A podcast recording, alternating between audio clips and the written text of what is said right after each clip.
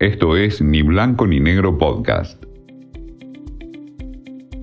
Así estamos, por Néstor Clausero. Quería contarles lo que está ocurriendo con los distintos canales de televisión de cable con las noticias en un año tan especial como venimos diciendo y como se dice habitualmente en todas las áreas, pero que en los medios de comunicación modificó los consumos, es decir, la manera en que consumimos durante todo el año los contenidos de los medios, ya sea los radiales, los televisivos y también en la gráfica. El rating de cable volvió a tener a TN como líder de la audiencia durante noviembre.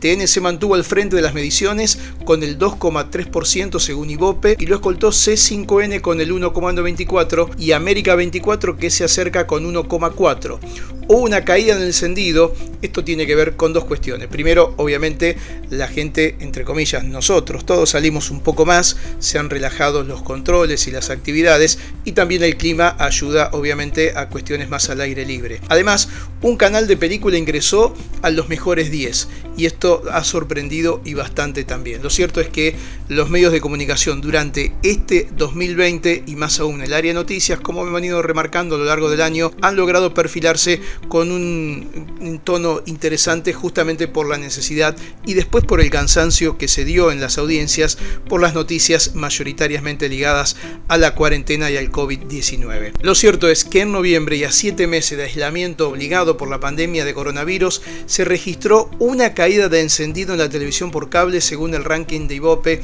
La pelea entre TEN y C5 fue lo que se mantuvo firme, pero también es cierto que la televisión ha perdido encendido.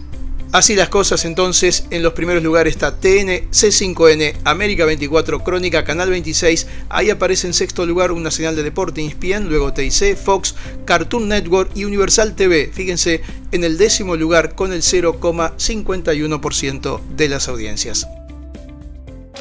Esto fue Ni Blanco ni Negro Podcast.